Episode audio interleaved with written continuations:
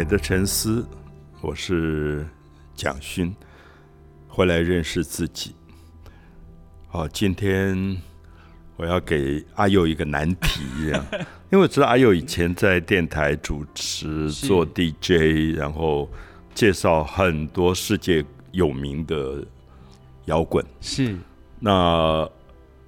最近摇滚在台湾好多好多人在谈，就 CoPlay，对，然后连我这种不太碰摇滚的人，我都在脸书上看到一大堆朋友感受他的影响力。对，都五十岁了，跑到高雄去，然后在那边疯狂，然后就一直讲 CoPlay 多么伟大，多么伟大。那我没有办法判断，所以我就把这个难题丢给阿佑：你为什么没有去高雄？嗯。我我自己觉得，哎呦，这样一下子好像会讲到比较我也不愿意承认的事情，就是我不知道我从某一个时间开始啊，我以前其实蛮喜欢去听演唱会的，而且我是在现场，对，在现场的那种热力，然后跟你最喜欢的偶像明星或者是歌手待在同一个空间，然后去感受他在这个小小的空间就释放这种。魅力释放这种热力，然后你可以亲临现场那种感受震动的感觉，所以它很像一种仪式，对不对？是，我觉得它就是一个仪式。因为我以前喝了一点小米酒，然后在原住民部落他们的祭典当中，我就感觉说，哎，音乐舞蹈它是有一种仪式性的，就是当比如在周族一个耆老。年纪最大的长老发出一个哦那样的声音，然后所有人跟着我一起发声，我觉得那种快乐，嗯，我我觉得摇滚其实现在有一点就是把过去人类在原始的部落当中跟自然的那种对抗的力量，忽然变成了一个更大型的，比如这次在高雄，嗯，说有八万五千人，那。可是八万五千人就一定牵涉到一个问题，就是说，它是非常非常商业的，因为你背后没有商业，你不可能弄到八万五千人。对，没有错。所以我其实以前也是觉得它真的是一股力量，而且到现场我很喜欢这种这种受到的感动。但我不知道哎，好像从某一个时刻开始，突然好像去这种。很比较商业，然后很大型的演唱会，我突然那种感动有点被打折扣了，就是没有像以前太清醒了吗？太清醒了吗？对，应该应该要让自己糊，就是迷糊一点。对，所以我在伦敦，呃，就是新冠前，嗯，那是二零一九吧。然后，因为有一个朋友，他的儿子是日本这个呃韩国，对不起，韩国的 Superman 那个大天团里面的歌手，所以他就邀请所有我们去。哦，我真的有点被吓坏，因为我很久很久没有参与这样五万人在现场啊，在伦，他们说小 case 才五万人，说这个团在杭州是如何如何，然后我才发现说。那个商业性是你完全无法思考的，因为我就买了那个荧光棒，嗯，然后要跟大家一起挥舞，然后我以为说这个颜色是我自己可以选择，后来你发现完全不是，对，他会帮你控制。其实他有一个主控室，五万人所有的颜色就在刹那之间一起在变，对，所以我才意识到啊，我要意识到就是说我太清醒了。我相信在那里面，我看到呢以少女居多，其实 他们根本不会思考这个问题，因为他们真的是嗨到不不能想象。所以那个时候我想，我保有那个清醒，其实很可笑，就是我怎么还会去思考这个问题？哎，的确，就而且我觉得，我觉得其实，在我我我自己没有参加过，但我看了很多在欧美的。演唱会的片段，嗯，他们可能从下午就开始，但因为可能有时候美国家它的纬度比较高，所以天其实暗的比较慢。你完全可以感觉到底下的观众是很自由，然后很陶醉的。他觉得他不管做什么动作，他完全没有把诶别人会不会觉得我看起来很好笑的这件事情考虑进去。但我觉得在亚洲，在在台湾，其实在一个年纪的以上的人，我觉得有一点难做到这件事情，就永远会觉得，诶，好像别人在看自己，然后或者是我要随时随地保持清醒跟理智，所以。有时候你正准备好像想要陶醉在其中，然后跟着音乐可能做一些看起来有点滑稽的，比如说挥手啊，或是想要扭扭屁股啊等等的时候，反而自己会突然间觉得有点心虚，然后就没有办法真的很融入那个情境。我觉得的确有这个状况，好可惜。所以我们的文化里，回来认识自己的部分太少嘛，是是，我就是是那个陶醉。因为我最近脸书上就很多的朋友去了，其实他们真的就是五十岁了，然后平常也不接触摇滚，可是那种兴奋，我也觉得真的很有趣。可是他讲的跟没有关系。嗯跟那个音乐没有关系，他就在现场里面喝了多少酒，嗯然后女生怎么跟他搭讪，然后他的那种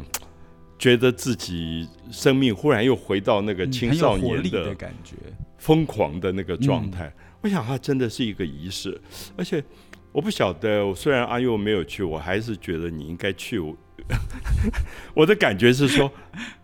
我也很希望说，哎，我能够去那样的一个现场，如果有一个秘密仪式，而这个秘密仪式可以让你忘了年龄，嗯忘了你自己平常的身份，忘了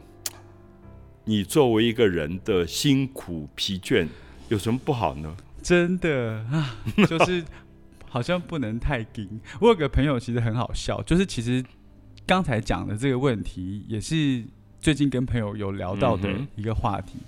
那因为其实台湾最近有很多那种电音派对，其实陆陆续续国际上有名的电音派对，其实都在台湾有慢慢的举行。嗯，那当然，它吸引到的族群其实是很年轻的，比如说大学生啊，然后甚至有些可能高中生就会去玩，嗯然后就会用水枪这样泼水啊，然后台上也会泼水、洒水下来的这种。嗯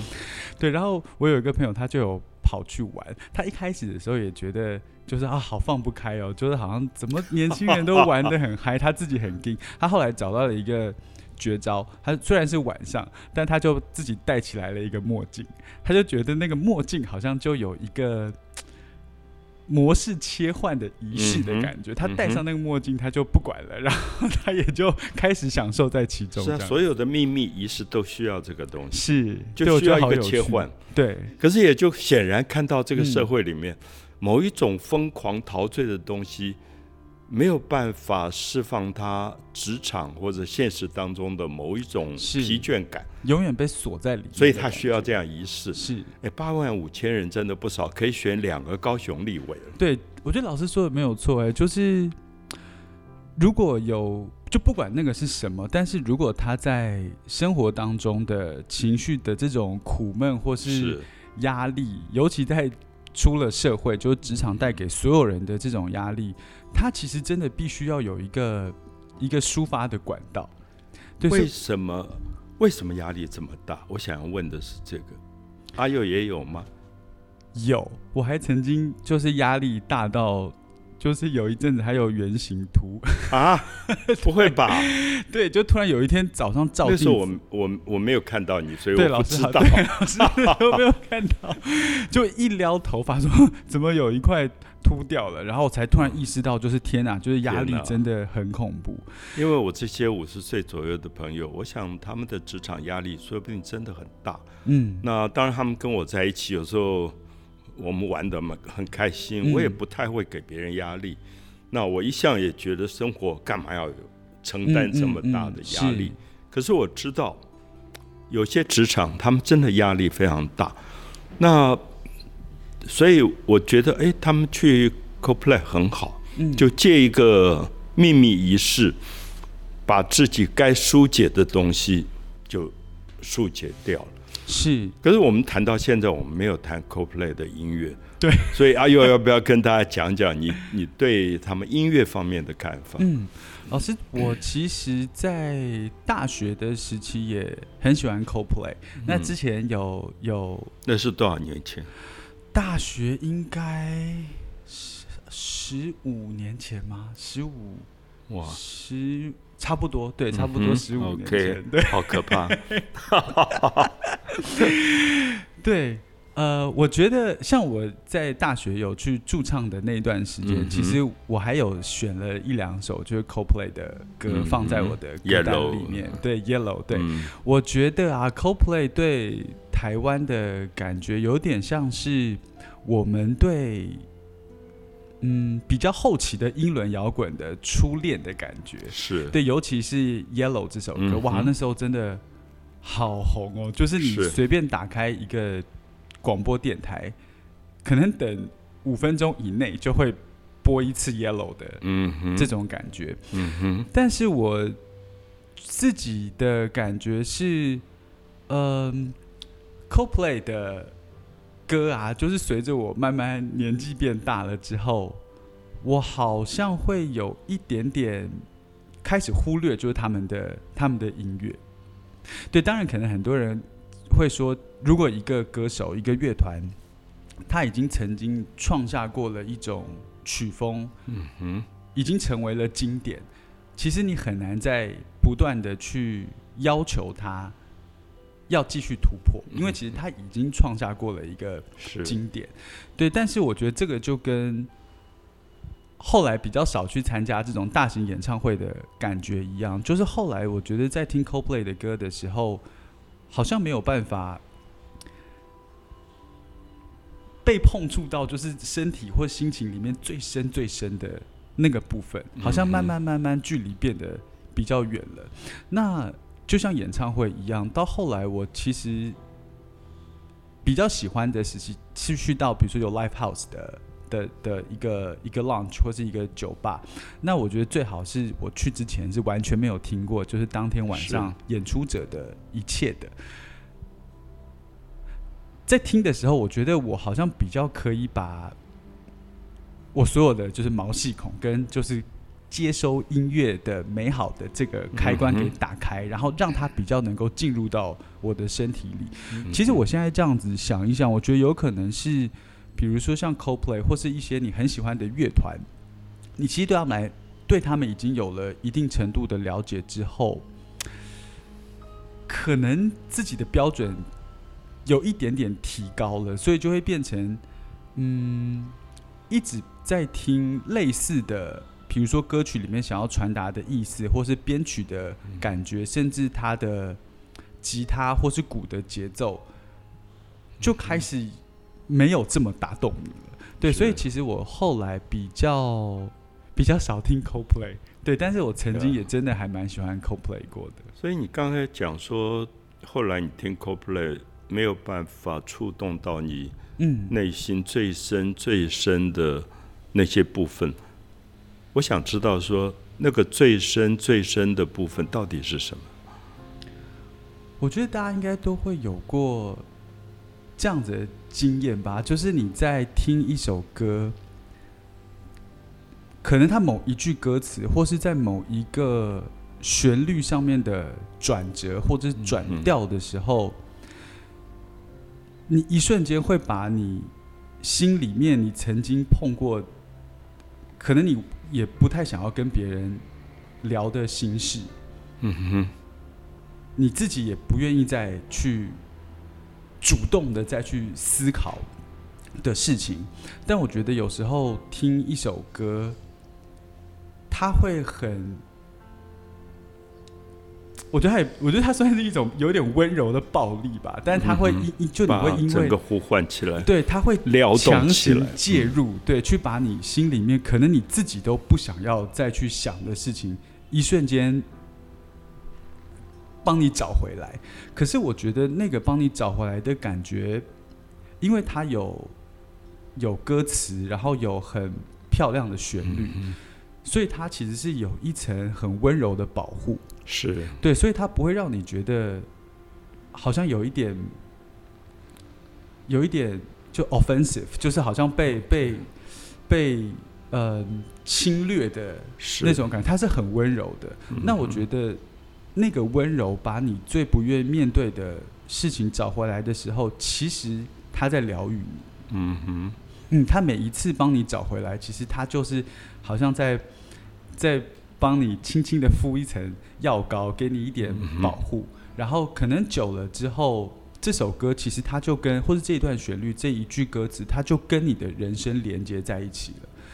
所以很多人常常讲说，其实音乐有一个很厉害的功能，就像时光机一样，就是有一阵子你常常听一首歌，虽然你在现实的时间上回不到真正的那个过去，可是我每一次听到这首歌。你在感觉上其实跟你以前的那个时间点，其实差别真的很小。你真的会有一个错觉，是我好像又回到了那个时代。OK，对我觉得音乐，所以你可以举几个例子，像乐坛或者歌手，你觉得曾经在你生命里达到这么强的疗愈的效果的吗？有位老师，但这样就是。又会一不小心透露，对，其实其实我一直觉得台湾有一个歌手，我真的觉得他的东西，我到现在还是会不停反复的，一阵隔一阵子就会想要听，是罗大佑，是。对，就是罗大佑的写的歌的内容，我想可能因为跟当时整个。台湾的氛围跟这个国家的呃公共议题是站在一起的，是，所以其实他歌词里面的那种力量，还有他歌声的那种反动力，嗯哼，那个力量，我觉得会不会，它不会随着时间被淘汰，因为其实我其实以前在主持节目的时候，我自己一直有一个有一个论点，就大家都会觉得哇，你。年纪轻轻，然后听老歌，好像你有一个老灵魂，然后你好像很喜欢以前的那种，然后不喜欢现在的流行乐。其实我觉得这个想法可能不是那么正确。Yeah，我觉得其实 John Lennon 还是很年轻。是是，我觉得还是很年轻。没错，我觉得其实歌曲不会变老，嗯，会变老的其实是人。我觉得这些厉害的音乐作品，甚至是文学作品，其实他们永远年轻。就这些东西其实是不会老的，其实会老的是人。可是我觉得这样也好，因为就像我刚才说的，这些歌其实它是帮你带回你的青春时代的一个最好的工具。就是可能年纪慢慢变大了，可是当听到这些歌的时候，你可能会回忆起当时听这种很叛逆歌的，你自己心态也很。叛逆的那种心情，嗯嗯，我觉得那个感觉就是有一点会回到过去。不不，不管怎么样，我还是觉得这几天也替好多朋友高兴，因为他们就兴冲冲跑到高雄，然后八万五千人挤在一起。呃，我的看法是，我觉得一个社会真的需要一些秘密仪式，而这个秘密仪式。你其实，在现场的人可能不一定知道他到底帮你释放了什么东西，是因为到现在为止，所有去现场朋友给我的讯息都没有触碰到这个部分，所以我后来就上网读了很多东西，就很奇怪，反而是在一个不是台湾的一个华文媒体上看到非常好对 Coplay 的。评论，他其实不完全是评论，嗯，他是把从一九九七年这个乐团成立以后，他所经历到的各种的情况评论，每一年别人给他的评论，他都列出来，有一百四十条之多，我吓一跳，我忽然觉得，嗯，哎，我觉得台湾今天既然有八万五千人去听 CoPlay，我们的媒体怎么没有一篇这样的音乐的报道？就是说。至少让去现场的人回来嗨过了，可是意犹未尽。我需要知道多一点，嗯，CoPlay，可是完全没有，嗯，这是我我觉得有一点遗憾的。我就想说，一个完整的，呃，就像刚刚阿佑讲到罗大佑，嗯，因为我在上个世纪的八零年代认识他，正在写《亚细亚的孤儿》。是他跟我谈到的吴浊流，他跟我谈到当时对亚洲的许多现况的描述。我觉得他不只是一个歌手，他有非常全面的一个世界性的观察。所以我在想，如果阿佑觉得他没有老，是不是因为那个文化在当时是台湾最有冲撞力的，嗯，一个精神？而且这几年我看到马来西亚很多文化界的也在谈罗大佑，嗯，所以他显然不只是台湾，而是在整个华人的世界当中，他真的有很高的代表性。那我想这个部分，当然我们有有点谈远了。我想。如果下一次 CoPlay 来，我就要买票跟阿友一起去现场。我想，也许我们真的就不管这些。是，对，其实有时候就是秘密仪式。嗯，那那个秘密仪式，我相信对社会还是重要的。就是，呃，你说它商业也好，你说它政治也好，都没有关系。我觉得它毕竟是一个这么多人参与的一个活动。是。